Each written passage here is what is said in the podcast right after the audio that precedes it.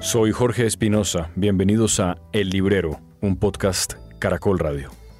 Hoy desde Prólogo Libros con Mauricio Lleras, que es el librero, hablamos de La Musa Oscura de Arminori, de En Lugar Seguro de Wallace Stegner, de un argentino, Eduardo Sacheri, que ha publicado su última novela, El funcionamiento general del mundo, de Ricardo Silva Romero. Mauricio terminó de leer la novela que todavía está en manuscrito, pero que llegará a las librerías muy pronto, de Rumana Lam y su novela Dejar el mundo atrás, y de un libro que no se consigue, pero que sería bueno tratar de buscar, Shibumi.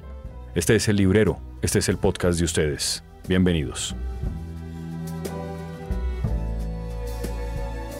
Don Mauricio, ¿cómo me le va? Milagros verlo, don Sí, sí, señor, sí. Así sí empezamos siempre, ¿no es verdad? Sí, sí, sí. Y ya usted está cogiendo cierta famita de como de vaguito, ¿no? No, pero, pero fíjese que he leído mucho este mes. Bueno, hombre, mucho para mis estándares, que no son los suyos, por supuesto. Es mucho más veloz que yo, pero yo hago lo que puedo. En cambio yo he leído poco, poco, poco. Sí, bueno, pero es que hay circunstancias de la vida que a veces lo dificultan. En todo caso, yo quisiera que empezáramos, Mauricio, por un libro que usted mencionó la semana pasada, de un amigo íntimo de este podcast, que es don Ricardo Silva Romero. A él lo encuentran en un episodio que probablemente es el segundo o tercero del podcast en su primera temporada, que se llama Sombreros, porque él ese día llegó con un sombrero. Que ocul- sin sombrero. Ah, sí, llegó sin sombrero, claro. Que- es decir, mostrando la calva prominente que tiene desde que tiene 14 años, Ricardo. Y él, que es eh, un escritor muy juicioso, que tiene la fortuna de poderse dedicar a lo que más le gusta, que es escribir, tiene una novela que sale próximamente y usted es uno de sus lectores de confianza, él se la envió. Me contó que la tenía en un formato electrónico, que era un poco antipático para su lectura, pero que iba avanzando en esa novela. ¿La terminó? La terminé. En el podcast pasado le cambié el nombre a la novela. Ah, caray, ¿no era así? ¿Cómo es? Se llama Zoológico Humano y yo dije Zoológico Moderno. Ah, ya, Y ok. hay una razón. Y es que uno de los... Es que esa novela son realmente siete novelas. Ya. Con el narrador, que, es, que sería la octava novela, que amarra a estos siete personajes. Sí. ¿Cada personaje es una novela? Cada personaje es una novela. Y yo en el momento que estábamos hablando me estaba leyendo un personaje que vive en el 2050. Y entonces ahí fue donde se me fueron las luces y le cambié el nombre a la novela de Zoológico Humano a Zoológico Moderno. ¿Alguien que oyó el podcast le hizo caer en cuenta de eso o usted recordó? Yo recordé y oyendo el podcast vi que le habían barrado, pero no me parece grave porque Porque tiene su explicación. tiene su explicación. Bien. Usted me dijo dos cosas. Uno, eso, su lectura electrónica, que, que en definitiva no es tan importante, esto es una cosa accidental. Dos, que era una novela exigente con el lector. ¿Sí?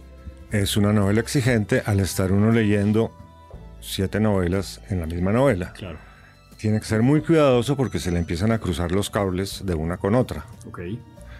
A mí me tocaba varias veces devolverme a mirar, ah, esto pasó acá, esto pasó allá, esto viene así.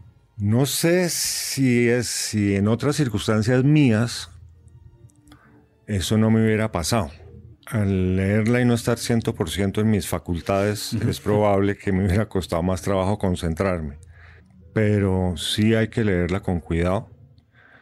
Eh, no se lee así como de un viaje, como se puede leer Cómo perderlo todo, por ejemplo, que se lee muy fácil y, y aquí la cosa es mucho más complicada, me parece a mí.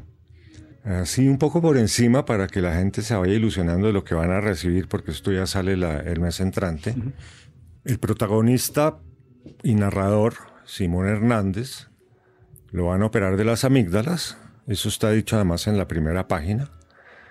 Y cuando le ponen la anestesia, el anestesiólogo le dice al médico, uy, doctor, se me fue este paciente. Y ese paciente se muere ahí.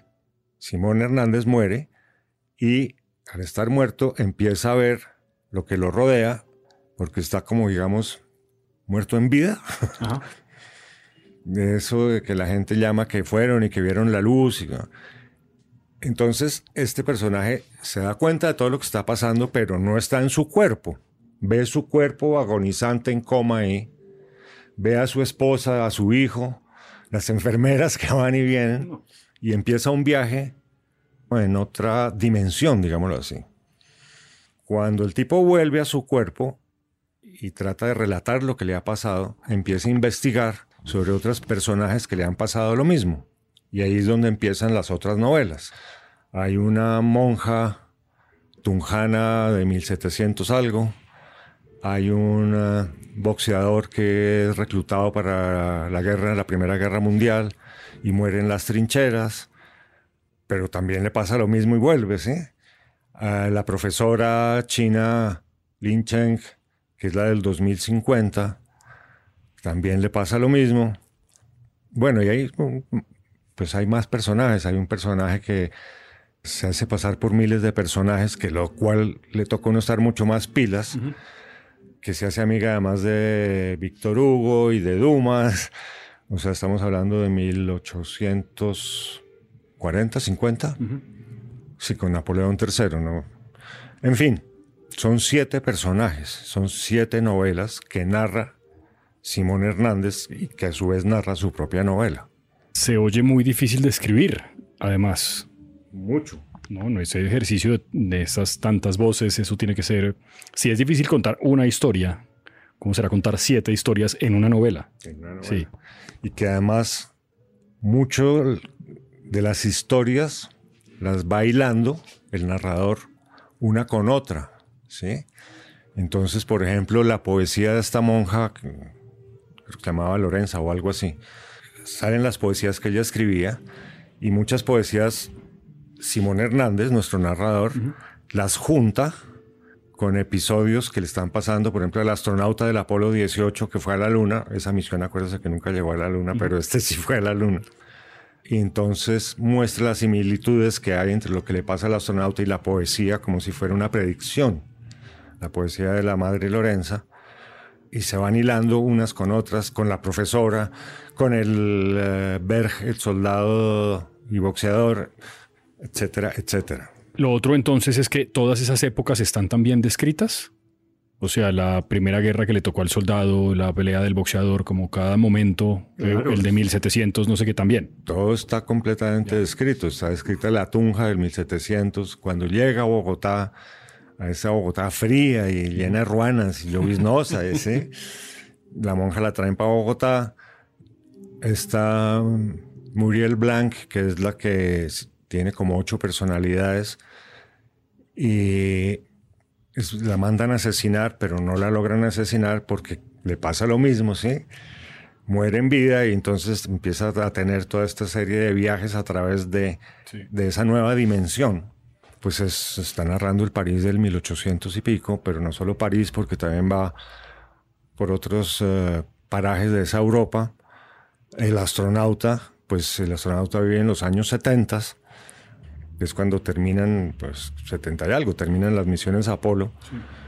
Pues todo eso está descrito de la época en California y en eh, lo que pasaba, la presidencia de ese momento, etcétera, etcétera. Entonces, ¿Cuáles son más? ¿Qué personajes hay? Un, hay un terremoto en, eh, en, Lisboa donde se salva un enterrador y entonces está la narración del terremoto y la Lisboa de esa época y la Inquisición, etcétera, etcétera.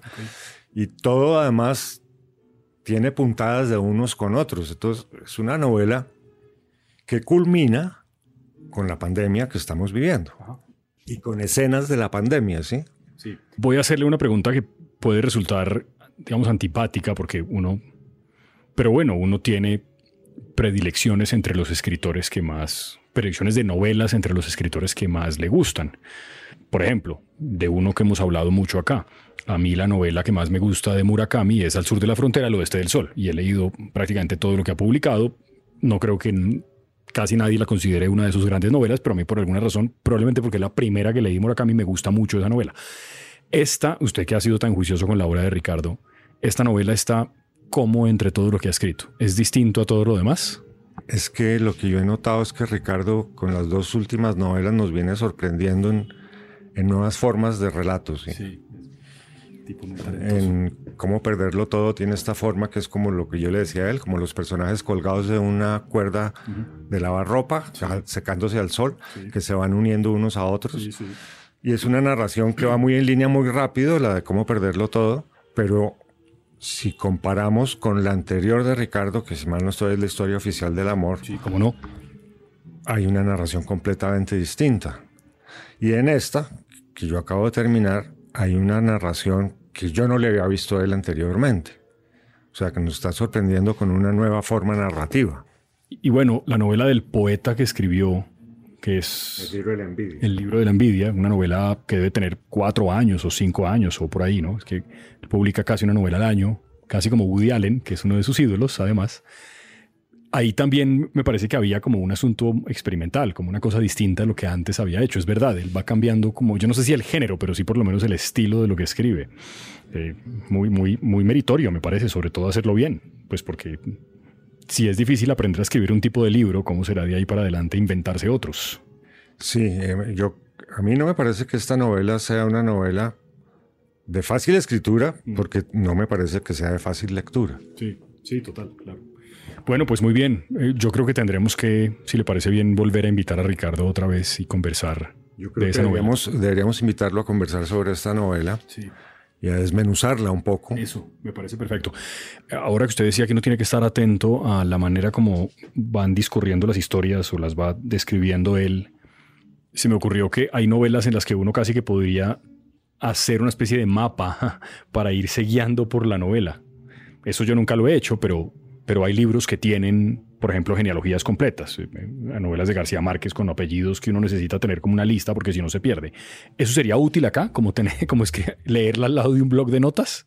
No sé, no lo había pensado, pero cuando usted menciona esto, me acuerdo que alguien hizo con cómo perderlo todo. ¿Eso? Eso. Porque acuérdese que cómo perderlo todo tenía muchos personajes. Sí. sí. Entonces alguien hizo toda una serie de personajes y cómo se iban ligando unos con otros. Por ahí tengo una foto de eso que alguien hizo. Bueno, muy útil, muy juicioso. Bueno, primer libro que leyó Ricardo Silva Romero, otra vez el nombre, esta vez si bien. sí, por favor. Zoológico humano. zoológico humano. Eso sale pronto, ¿no? sale el mes entrante. Mes entrante. Estamos en septiembre, ¿no es verdad? Sí, creo que la primera semana de octubre ya estará circulando. Ya, bien. ¿Qué tan extensa es? 609 páginas. Sí, bueno, una novela, pues para todo eso que usted me está contando, extensa. Bien. ¿Quiere seguir por otra o quiere que yo me lance al ruedo? Lánzase al ruedo a ver qué, qué fue tanto lo que hizo. Mire, terminé, bueno, comencé y terminé porque creo que la vez pasada no lo había empezado aún. La novela de su amigo el alemán, eh, de la que estamos esperando la segunda parte con unas ansias importantes. hablando de la musa oscura. De la musa oscura de, es que no sé cómo se pronuncia su nombre, Armin Ori. Ori, ¿no es verdad? Armin Ori, sí. Una alemana que vino aquí me explicó cómo se pronunciaba, pero ya se me olvidó. bueno, esa novela la terminé, La Musa Oscura, una novela pues de género policiaco, básicamente, aunque ellos tienen ahí como una descripción que es distinta. No tengo mucho más que añadir a lo que usted dijo en los últimos dos episodios. Me pareció fabulosa la novela. Es, es muy, muy, no solamente está muy bien escrita, sino que el personaje del profesor y del investigador, que es un investigador extraño porque llega un poco a la investigación por accidente con su compinche, pues son personajes muy, muy interesantes. El profesor, sobre todo en ese cinismo máximo que, tiene, es impactante. Tiene unos, unos diálogos casi filosóficos, pero que no pretenden, no sé cómo decírselo, pero no, no pretenden como sonar intelectualoides hartos, que puede pasar cuando uno es joven y es escritor y quiere pretender que sabe mucho. Pero usted se refiere a esos diálogos que hay cuando... Van al club de lectura. Cuando van a los clubes de lectura. Exacto, y hablan de la... Acuérdese que son personajes reales, ¿no? Ah, claro, claro. Usted me ha contado que son personajes reales y en efecto hice el ejercicio de buscarlos y muchos de ellos existieron, los escritores, las escritoras, la mujer que allí señalan que escribe, que no era frecuente. Al final de la novela dice, fulano de tal vivió, ta, ta, ta, hizo... Y esos diálogos en ese, en ese club de lectura que para la época podía parecer como atrevido, por ponerle algún término, como peligroso, pues para los estándares sociales de la época, están muy bien construidos, son muy divertidos, muy divertidos. Mucho. Porque ponen de presente también las preocupaciones que había en la época entre, digamos, la clase intelectual de, pues, de los países que tenían como la mayor cantidad de filósofos o de, o de, personas que se dedicaban a pensar sobre lo que somos. Y eso me divirtió mucho, me parece que le da como como que por momentos sentí que la novela es capaz de salirse de simplemente ser una novela de misterio para meternos como en otro mundo y eso me gustó mucho. El profesor me parece buenísimo. Porque fíjese que en esa novela el Berlín de 1865 está muy bien recreado. No solo por sus calles y su arquitectura, sino por la forma de pensar de la gente. Claro, totalmente. Entonces, es una novela en que usted en un momento dado se siente que está caminando por Berlín, que está hablando con esta gente. Está muy bien lograda. Y es una novela durante el Imperio Prusiano. Al otro lado del canal está Inglaterra con la Reina Victoria. Hay comparaciones, acuérdese. Sí, sí.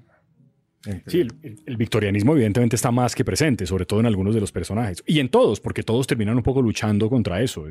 De fondo está la historia de amor también, la historia de amor inconclusa aún, que es la que uno supone que continúa con otro crimen en la segunda parte de la novela de esta trilogía. De manera que me pareció fascinante la novela. Yo no conocía a este escritor antes de que usted me lo presentara y me pareció fascinante, quedé muy feliz, una lectura muy gratificante, que además me terminé muy rápido, cosa que no es frecuente, sobre todo últimamente. Pero me gustó mucho. La novela me parece que al final él logra resolver de manera ingeniosa el, el, libro, lo, logra cerrar muy bien, porque en un punto, cuando al tipo que todos sabemos que es culpable lo sueltan, uno dice, bueno, ya esto aquí terminó. Pero no, él logra darle la vuelta a la cosa. Pero no podemos contar. No, no, no se puede contar qué es lo que pasa, porque evidentemente la dañamos. De manera que me gustó mucho esa novela. Esa la terminé ya hace como tres semanas y he comenzado, eh, comencé y terminé otra que le pregunté si usted también tenía aquí, me dijo que sí, ahora le contaré de qué se trata esa novela. Y voy leyendo una tercera, voy como por la mitad, que me ha gustado mucho de un argentino, pero le cuento más adelante. ¿Por dónde quiere seguir? ¿Qué más logró leer después de Ricardo Silva? No, continué con mi lectura de mm, Wallace Stegner, sí. que es el escritor eh, de origen sueco, pero norteamericano, que se llama En lugar seguro es una novela muy bien escrita, muy bien escrita, que comienza narrada, o sea, narra los años de la crisis eh, norteamericana de los años 30, y es la historia de dos parejas, los dos señores son profesores de literatura, y las dos señoras tienen en común que ambas están embarazadas de su primer hijo, y es la historia de una amistad realmente, de cómo se fue construyendo esa amistad, cómo se construye el amor, la lealtad y cómo transcurre la vida de ellos mientras todo esto se está construyendo. Pero es narrada de hoy hacia atrás, ¿sí? O sea, no de hoy hacia atrás. Hoy y se va a mirar qué pasaba en los años 30, cuando se conocen y ahí empieza la novela a construirse. No sé si me explico. Sí, sí. Porque ya todo terminó. Entonces lo que está haciendo este personaje, Larry, es reconstruyendo cómo fue que nació su relación con Sid y con Charity, y que son dos norteamericanos ricos, sobre todo él, de una familia muy rica de Pensilvania. ¿Hay profesores de literatura ricos entonces? Era un heredero. ah, con razón. Era heredero, que se podía dar muchos lujos, aunque no le gustaba, él se sentía mal por ser rico además. De tal forma que también nos cuentan que él trata de zafarse de eso, pero no se zafa. y cómo transcurren las vacaciones de ellos en la cabaña que ellos tienen en Vermont de los cuatro. Y eh, la novela es narrada desde ahí. En la última visita que hacen eh, Sid y eh, Sid, no, Larry y Sally van a ver a, a Sid de a Charity allá a Vermont y él empieza a narrar desde el porche de la cabañita lo que fue el devenir de toda esa, de, toda esa amistad. 1930, ¿no? Me dijo. Ahí empieza la historia. Ya. ¿Hay, ¿La depresión es un personaje? O sea, ¿eso está ahí o, no? Están las dificultades que tienen que pasar las personas, ¿sí? Como una de las parejas les toca luchar y trabajar que lo reciban de profesor de cátedra en la universidad y como la otra, a pesar de que él es profesor de cátedra, pues viven muy bien porque son ricos. Sí, vivir de la renta no es lo mismo que tener un salario al mes, ¿no? Eso. Y la terminó y le gustó entonces. No la he terminado, la debo terminar hoy. Ah, perfecto, queda poco. Pero me encantó, pues de hecho me ha gustado tanto que pedí refuerzos para tener en la librería. ¿Es lo primero que lee de él? Es lo primero que leo de él. ¿Pero hay más? Hay más, pero no sé si... Dice Asteroide que inician la traducción de las novelas de él con esta. Esta es una novela escrita en el año 87, además. Ok. ¿Y el señor vive todavía? No, el señor ya murió. Murió, ok. Y bueno, ¿cómo se llama otra vez el señor? Wallace Stegner. Wallace Stegner, sueco-americano. Pues sus padres son inmigrantes suecos a los Estados Unidos y él es nacido en Estados Unidos. Tengo como la sensación, tal vez de la mano de estas editoriales que han ido sumándose a las que ya conocíamos en Colombia, digamos, en los últimos años, como esta, por ejemplo, que hay como un redescubrimiento de la literatura norteamericana, ¿no? Uno como que patinábamos en los mismos, no es que no existieran, estaban ahí, evidentemente, pero me da la impresión de que están llegando más a nosotros por acá, a estos lares, esos escritores de los que antes no teníamos como, y que son tipos que ya no están. Eh, no sé, hablamos hace unos meses de un escritor norteamericano de cuentos y, en fin, hay como un, me da la impresión de que cada vez oigo más escritores norteamericanos de los que yo no tenía ninguna mención. Es más, este escritor, si mal no estoy, leí en la solapa, fundó en Stanford una, una, escuela de, escritura creativa. Y uno de sus alumnos fue un gran llamado escritor suyo. ¿Carver? Carver. Debió ser el mejor de sus alumnos en ese caso. ¿Tendrá cuentos este? No sé, pues venga, buscamos un libro y le quitamos. A ver. Ah, usted creo que había mencionado hace un par de episodios que Carver había sido alumno de este señor. Que, porque Carver, pues aquí yo lo he recomendado ampliamente, es maravilloso. A ver. abrimos esto. Libro, ¿ese que está abajo no está abierto ya? Ah, no, ninguno está abierto ya.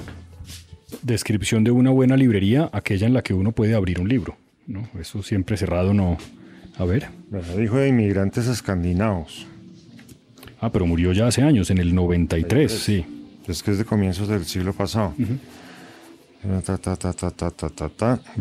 Instalarse finalmente en Stanford, donde pondría en marcha una escuela de escritura, una de las escuelas de escritura más importantes del país, en la que estudiaron escritores como Raymond Carver, Wendell Berry o Ken Kesey, que no conozco los dos últimos. Y ahí sigue contando. Se ha ganado premios. Termina. Premio, premio, premio, premio. Y entre el resto de su obra destacan también novelas, dice aquí. Novelas. Lugar Seguro, Remember Lothar, The Big Rock Candy, Mountain. Es decir, que esta es su última novela, por lo que alcancé a ver ahí. Parece, ¿no? Sí, sí, parece que es su última novela. Que empezaron por la última. Bueno, muy bien. Buena recomendación. Y además me parece que esta, esta editorial en particular tiene, está muy bien logrado todo, ¿no? Son libros muy bien hechos. Estoy de acuerdo.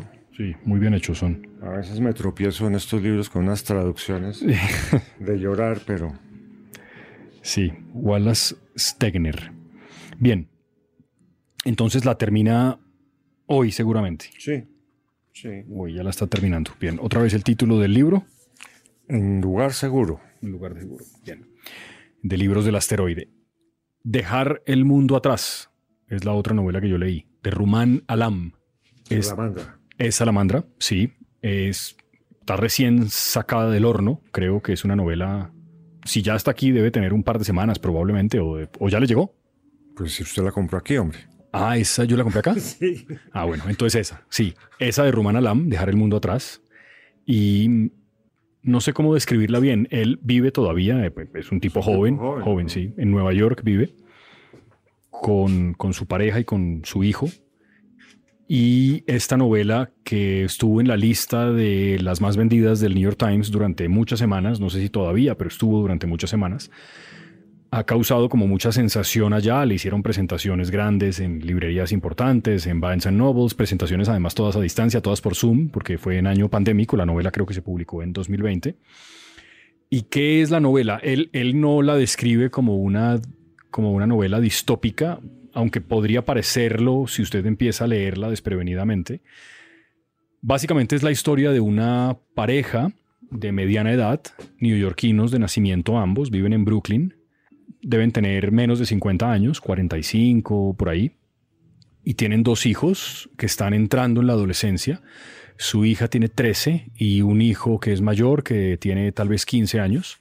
Y en las vacaciones de verano deciden salir del ruido de Nueva York, de Manhattan, de Brooklyn, de Queens, e irse a una casita muy lujosa en un lugar muy apartado, casi que en el bosque, dentro del estado de Nueva York, muy cerca a Long Island, para pasar unos días. Así empieza la novela, casi como un, como un road trip, y, y llegan a este lugar, compran en un mercado local algunas cosas, todo está tranquilo, usted básicamente en las primeras páginas conoce a esta gente, él es profesor, ella trabaja como en una fundación o algo así y, los hijos tienen como una relación buena con sus papás, no, no, no, no parece ser una familia muy disfuncional, por lo menos al principio. Y llegan a quedarse en esta casa eh, que es muy lujosa, tienen la fantasía que me parece que uno tiene siempre cuando se imagina que la casa que uno alquila es de uno, a pesar de que probablemente uno no poder comprarla nunca, es la sensación que, que el hombre de la familia tiene. Y empieza a distinguirse como ciertos rasgos. La hija, por ejemplo, de la pareja, es, tiene como muy claros unos conceptos del feminismo que probablemente su mamá no tenía tan claros hace, hace 20 o 30 años, cuando su mamá era adolescente, pero ella sí, ella ya es plena, plenamente consciente de que la conversación ha cambiado ahora. El papá, en cambio, tiene como esa idea de que él tiene siempre que ser el macho de la familia eh, y ser el valiente, el que compra las cosas, el que tiene la plata, el que maneja. Hay un poco como esa descripción de roles entre ellos y todo parece estar tranquilo hasta que sucede algo inesperado y es que los dueños de la casa les tocan la puerta un día. Diez. ¿Pero son los dueños o los supuestos dueños? Son los supuestos dueños, pero usted rápidamente descubre de que en efecto son los dueños y le tocan la puerta y el señor va y abre y se encuentra con una pareja negra. Son negros los dueños de la casa. Y empieza a operar en principio un mecanismo, digamos, de un racismo que, que sigue muy latente y es que la primera duda que tienen es una pareja mayor, los dueños de la casa, mucho mayores que ellos, ya son, digamos, abuelos. Y él, el marido o ella le dice al marido, pero son, son de color, ¿sí será que son los dueños de esto? No, puede ser, no, no pareciera que esta casa es de una pareja negra. Y empieza a operar un poco como ese mecanismo ahí de, de defensa ante lo desconocido, sobre todo si tienen un color de piel distinto. Y finalmente, estas personas les dicen y ya casi me toca parar por acá para no seguirla dañando, pues para no dañar la novela.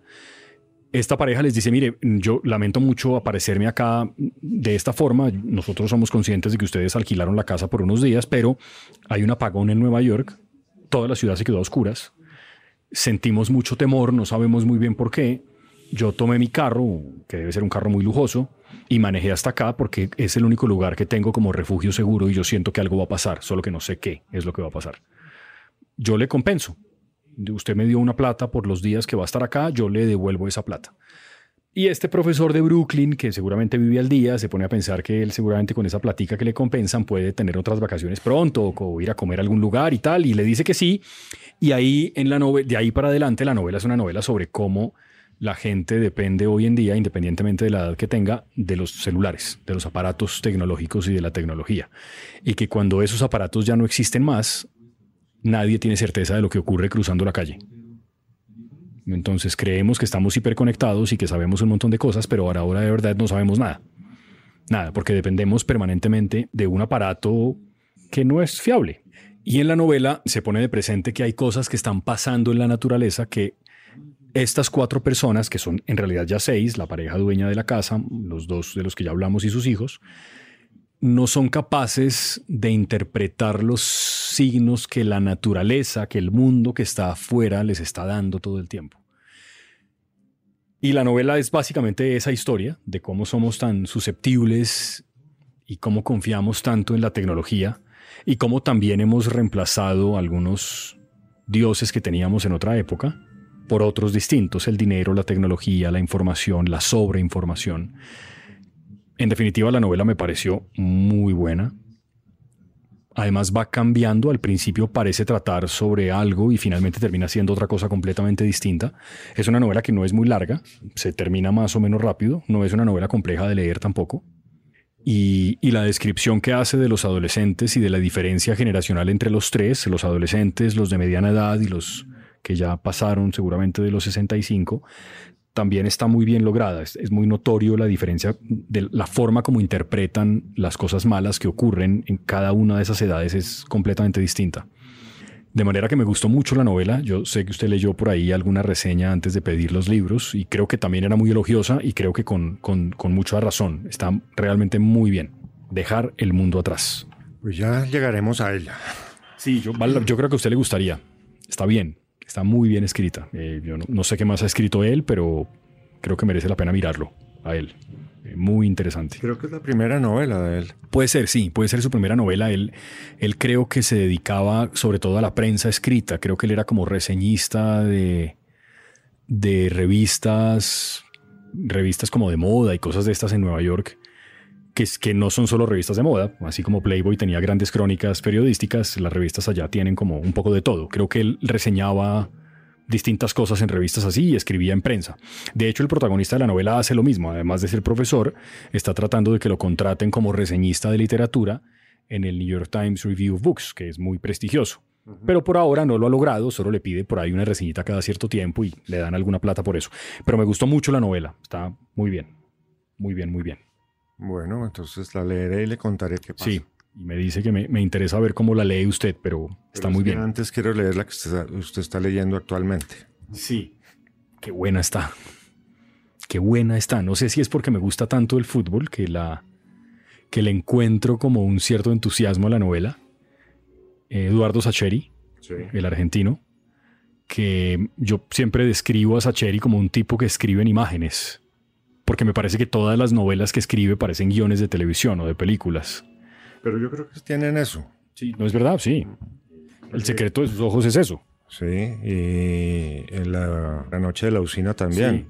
cuya película se llama la, la, Noche de los Giles o La Travesía de los Giles. La Odisea de los Giles. La Odisea de los Giles, que dirigió Sebastián Borenstein, el, el gran director de cine argentino. Y ahora acaba de publicar hace nada también su última novela, creo que es probablemente la más extensa, por lo menos de las que yo he leído de Sacheri. Se llama El funcionamiento general del mundo.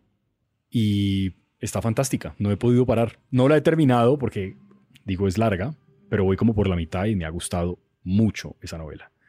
Buenos Aires son como dos historias distintas. Es la historia de un recuerdo, del recuerdo que tiene el papá protagonista de la novela con sus dos hijos adolescentes también, en un viaje de carretera que se ven obligados a hacer, básicamente porque el papá los obliga y no tienen alternativa distinta a acompañarlo. El, el papá y la mamá de estos dos niños que lo acompañan, que también están entrando en la adolescencia, ya no viven juntos, es una pareja que está divorciada hace ya algunos años, se llevan terriblemente mal, solo se gritan y los hijos resienten esa relación porque los papás están prometiendo permanentemente que no van a volver a pelear. No, mira, mi amor, yo lo lamento, yo delante de ustedes no. Pero siempre que se ven terminan a los gritos, ¿no? A los putazos, pues no, es, es así y terminan en este viaje de carretera. Uno conoce algunas poblaciones argentinas, a pesar de que pasa muy rápido por ellas, porque el, señor tiene mucho afán de llegar a donde llega y es brutísimo manejando y los hijos siempre sienten que se van a matar. y él va a 120 kilos en unas autopistas pasando buses y frena y el carro se le apaga y, mejor dicho, maneja terrible. Y finalmente, en la, novela, volvemos atrás a como revisitar la más que la infancia, también la adolescencia del, del papá, que se llama Federico que les va contando a sus hijos, tratando de explicarles en medio de una enorme torpeza. Es un hombre muy poco hábil con las palabras, que parece ser muy bueno haciendo plata y haciendo negocios, pero no muy bueno para contar, sobre todo para hablar de lo que siente.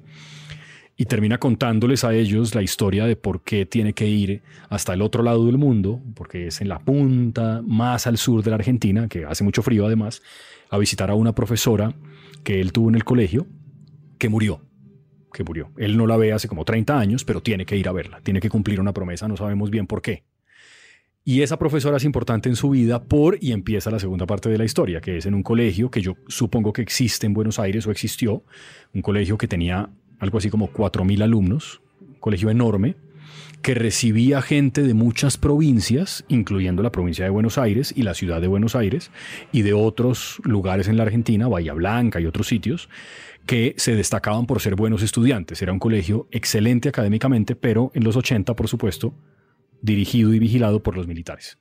Pero son los últimos años de la dictadura. La votación está a un par de años de ocurrir, las elecciones esas que hicieron como en el 83 o el 84, y todo el ambiente es un poco raro porque hay dictadura, no se puede hablar bien de política, pero poco a poco empiezan a hablar de política, los profesores, y todo empieza a cambiar. Y en el fondo de eso hay un torneo de fútbol, que es un poco el centro de la historia.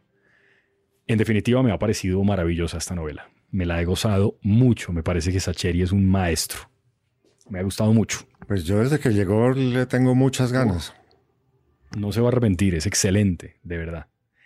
Vamos a ver cómo termina, porque como digo, pues voy por la mitad, pero, pero me la he gozado No, pero si Plenamente. va por la mitad y va bien, eso termina bien. Sí, seguramente. Yo además ya me entusiasmé con los personajes, me parecen todos. La profesora es fantástica, eh, muy italiana, de apellido Musopapa, eh, viuda y, y- sabe tanto de fútbol como todos estos jóvenes. En definitiva, esa es la relación que los une, la pelota, pero también sentirse como no parte de nada. Son como un poco los perdedores del colegio, estos, estos siete jóvenes, el papá de los niños y los seis compañeros que, que pues tienen esta aventura, digamos, con, con, con ellos y está muy bien. Las referencias a la dictadura argentina, como los jóvenes de la generación de hoy, jóvenes que hoy en día tienen 14 o 15 años, es decir, que nacieron en el 90, que no conocieron la dictadura, no entienden bien cómo era que la generación de sus papás permitía ciertas cosas y el papá trata de explicarles que era más complicado de lo que es hoy,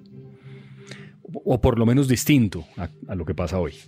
Así que me ha gustado mucho. Sacheri es un tipo espectacular. En sus cuentos también tiene y se reitera en el fútbol, que ya apareció en otros libros que él tiene, La vida que pensamos y en otros. Y, y aquí también es importante. Y siempre hay como referencias futbolísticas a los estadios, a lo que sea. Y está muy bien, muy bien. Sacheri, vamos a ver si lo conseguimos para que nos acompañe en el podcast de alguna forma, así sea por Zoom o alguna cosa. No creo que sea difícil. No, yo lo entrevisté para la noche de la usina y muy, muy simpático él, muy buena onda. Se sentó y conversamos largo de la noche de la usina, novela que también me, me gustó mucho, pero me gustó más esta, fíjese usted, esta me parece mejor. ¿Y la que está entre las dos la leyó? Creo que no. Lo, lo que tanto te amé, todo lo que amé. No, no, no la, te amé. no, no la leí. Yo de él he leído La noche de la usina, la del secreto de sus ojos, que es el nombre de la película, de la película, pero el libro se llama distinto, Lo que esconde en tus ojos o algo así, tiene otro nombre. Pero no, no es como la película. ¿También? Sí. Sí, puede ser como, como ganó un premio Oscar, la película dirigida por Campanella, entonces, y por Ricardo Darín, que era el, el actor. Probablemente sí, leí esa, leí La vida que pensamos, que son los cuentos de fútbol, y leí otra más, otra más que me... Pero no, creo que la que está entre la noche de Lucina y esta no la he leído. Eh, Todo cuanto te amé o algo así se llama. bueno. Que es en los años de Perón, en los 50. Sí, aquí también hay referencias históricas, no- si no al peronismo, sí por lo menos a eso que le cuento de la No, dictadura. Ahí sí eso es completamente explícito, ¿no? Porque dentro de estas familias de clase media bonaerenses Sí. hay unos partidarios de Perón y otros no partidarios de Perón y se encuentran a almorzar los domingos, etcétera, etcétera. si tenemos oyentes en la Argentina y alguien es capaz de explicarnos, a mí al menos, qué es el peronismo, yo lo agradecería profundamente porque no me da la impresión de que es cualquier manifestación política en la Argentina. Todos son peronistas. Los de la derecha, los de la izquierda, los del centro, todos son peronistas. O sea, sigue siendo la presencia más importante de la política argentina el peronismo. El Partido Justicialista es peronista y el Perón no sé qué. Y finalmente uno no sabe eso qué, qué es, eso dónde está. Es en la izquierda, la derecha, el centro, eso no sé. Los argentinos Lindo Buenos Aires, ¿no? Lindo. Bueno, yo no voy hace Lindo mucho rato, pero Argentina. sí, divino. uh, y se come muy bien. Y Bueno. Juegan bien a la pelota, además, también. Juegan muy bien a la pelota. ¿Alcanzó a leer algo más? Me leí una novela de nuestro amigo Trevarian, que es un seudónimo, Sí. ¿se acuerda? Sí, sí. Que se consigue muy poco de él porque he encargado en un par de librerías de viejos de amigos que me consigan algo y no me, Y nada. no, no me han logrado conseguir nada. Que se llama Shibumi. Shibumi es un estado como de gracia que logran los japoneses. Y es la historia de un personaje, hijo de una condesa rusa, Sí. que sale de Rusia durante la revolución, llega a la China, vive allá muy bien en la China porque, aunque no tiene un peso en que caerse muerta, al ser condesa, se las da que sí los tiene. Y entonces todos los, los que la rodean son millonarios o tienen mucho dinero. Estamos hablando de la China premao y vive bien y tiene un hijo. Un hijo que no sabemos quién es el padre. Y este hijo va creciendo educado. Bueno, y llega la invasión del Japón a la China. En esa invasión, el hijo queda, la condesa se enamora de uno de los generales japoneses Sí. y el general entra en una relación muy afectuosa con este muchachito y camina mucho con él y habla con él. El general va y viene porque está ocupado con la, con la invasión Claro. y le pone un tutor el general a este. Y ese tutor es un maestro de Go, que vive en función del Go, y entonces la vida la ve en función del Go. Y más o menos va estructurando a este muchachito en función del Go. No la voy a relatar toda ni voy a contar toda porque pues no se consigue. Entonces, pues es como mirar los pasteles a través de la vitrina y no tener plata para comprarlos. Hombre, qué imagen tan de película de media época, de, medio, de, de, mediados del 20. Esos niños allá mirando, ¿no? Entonces, sí, mirando los pasteles que no pueden, o robándoselos, que también pasa. ¿Pero le ha gustado? Ya la terminé, me encantó la novela. Tiene un capítulo un poco largo porque este muchacho ya de, de adulto se vuelve aficionado a a inspeccionar cuevas. Y entonces, en uno de esos capítulos, hay un capítulo muy extenso de un descenso a una cueva con, un con un vasco amigo de él, porque finalmente este muchachito, después de muchas vueltas, se sitúa en la frontera entre el País Vasco y Francia. Sí. Y ahí descubre unas cuevas y baja con su amigo, que es un vasco anarquista, divertidísimo es, Bajan a esa cueva y se demoran varios días mirando la cueva y siguiendo la ruta de un probable río que va a desembocar. Y tienen el plan en el futuro de bajar con tanques de oxígeno para meterse por donde probablemente pase el río entre las rocas y salga al otro lado. Eso tiene que ver después con otro capítulo mucho más adelante. Es un capítulo bastante extenso. Y ayer casualmente la persona que me había prestado la novela me dijo que se había aburrido un poquito ahí. Y yo le había dicho, se va a aburrir en un pedazo. Porque sí es un poco largo ese capítulo que tiene mucho que ver con lo que va a pasar después. Okay. Okay. Está muy bien lograda esa novela. Este tipo es un genio realmente. Pero no hablemos más de eso porque... ¿Describe el Go? Sí, claro. ¿Uno le queda claro eso qué es? No, no, a mí no me quedó claro. Porque... Dificilísimo. Yo creo que hay que jugarlo para medio poderlo entender, además. no me quedó claro lo del Go, pero habla mucho mucho del Go y además el maestro le pone ejemplos del Go para la vida. Sí. sí. ¿El maestro de Go es de Kawabata? Sí. ¿No es verdad? Sí. Uy, qué novela. Que en realidad es una crónica periodística, ¿no? Sí, es como una biografía del maestro de Go. Claro. Sí, es, es eh, paréntesis, esa novela yo la compré cuando Prólogo no estaba aquí, sino en otro lado. Es decir, en otra locación, y me acuerdo perfectamente porque en esa época estaba tratando de leer a más japoneses y Kawabata pues es un obligado. Yo sí creo y Kawabata escribe esta especie de crónica que fue publicada me parece como entregas como en un periódico y es la descripción que hace Kawabata del último juego de Go del gran maestro, enfrentando al que puede ser su sucesor, pero el juego de Go puede demorarse meses. Claro. Y tarda como 50 días o no me acuerdo cuánto es, pero es mucho tiempo. Y es la descripción de los gestos del maestro, de qué hacía el maestro, de cómo se preparaba, de cómo saludaba al maestro al que podía ser eventualmente, porque era mucho más joven. Y esta cosa jerárquica en la edad allá era, es todo un asunto importante. Es una obra maestra.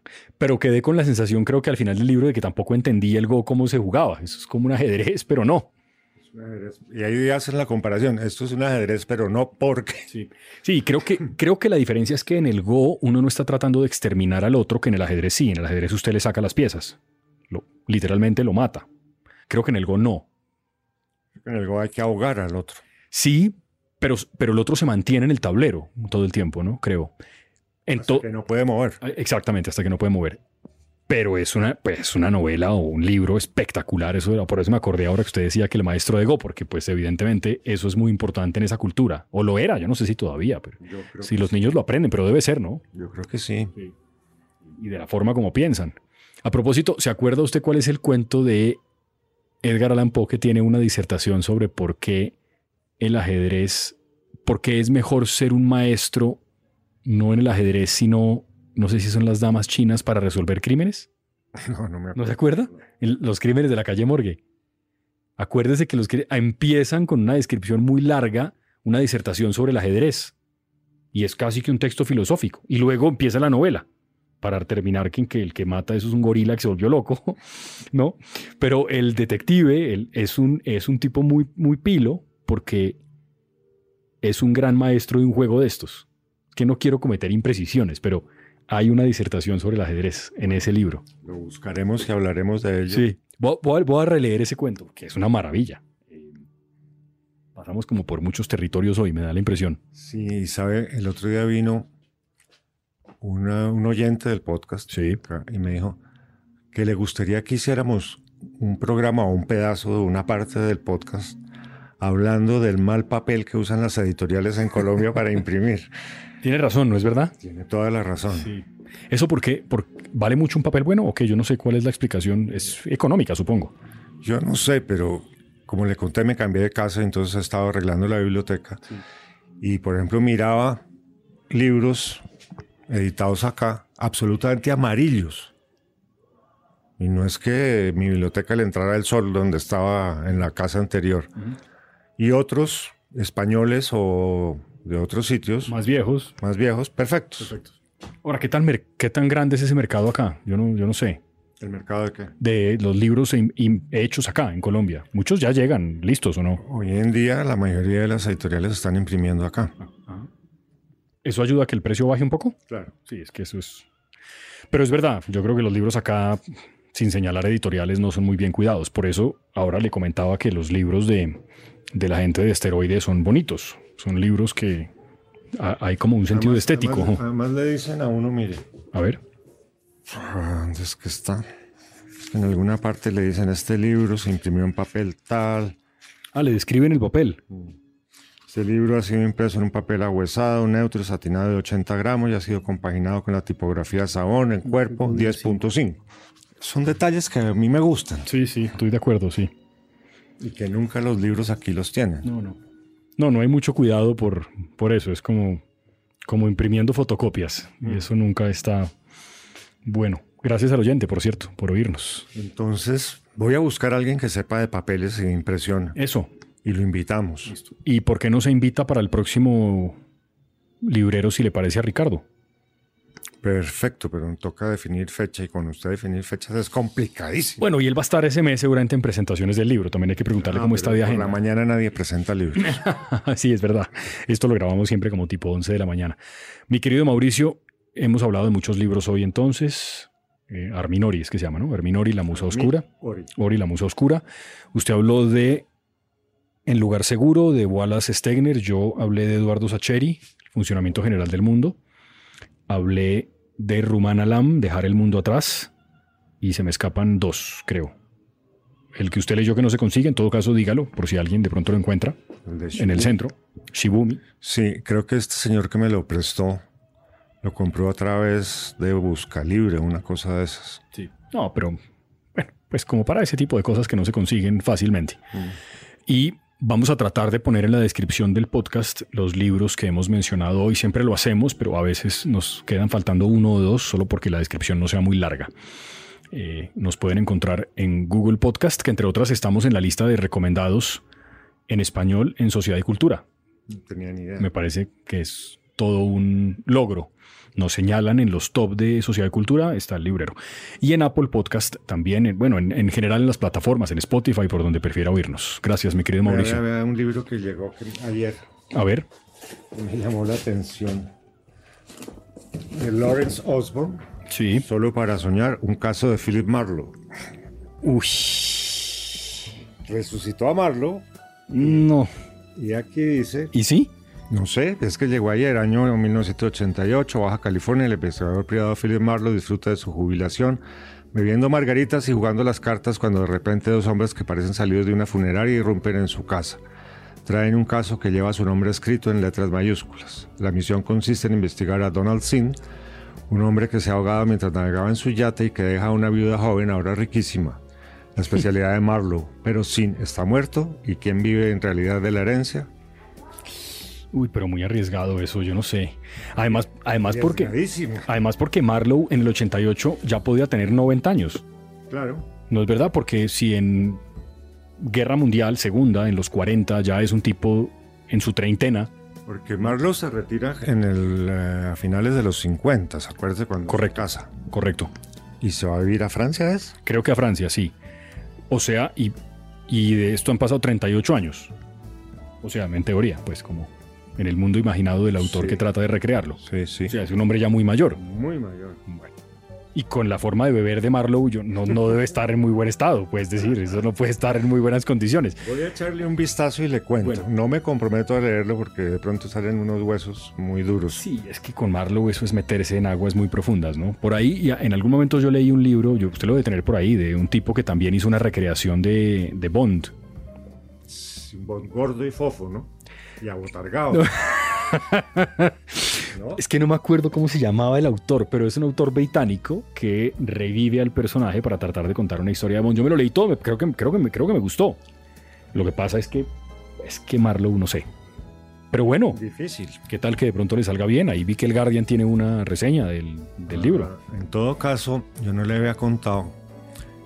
En prólogo aplicamos a una beca de IDARTES Sí, para hacer eh, actividades culturales y vamos a hacer en noviembre sí, una semana de novela negra. excelente.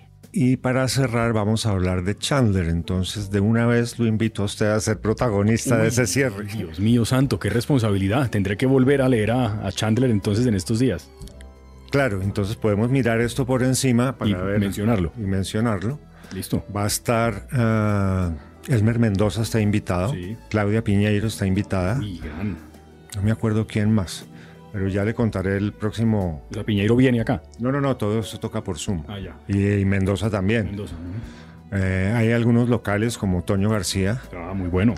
ah, creo que Miguel Luna, Miguel Luna, Mendoza Luna. Sí. Daba una clase de asesinos seriales en la Javeriana, creo, muy exitosa. Ya no, ya hoy en día no habla de eso tanto. ah, eh, no me acuerdo quién más, pero la programación se la tengo completa para el próximo Listo. podcast. Perfecto. Cumplo años en noviembre, así que espero que me regales alguna cosa linda. Ah, no, mi, mi cumpleaños pasó y, y ni siquiera llamaste. ¿No? No, pero qué horror, qué tipo tan desagradable. Muy desagradable. Es que ya después de cierta edad uno ya no cumple años, mi querido Mauricio. Es por eso. Bueno, gracias. Gracias, bueno, abuelo, gracias. gracias, Mauricio. Chao. Bueno, chao.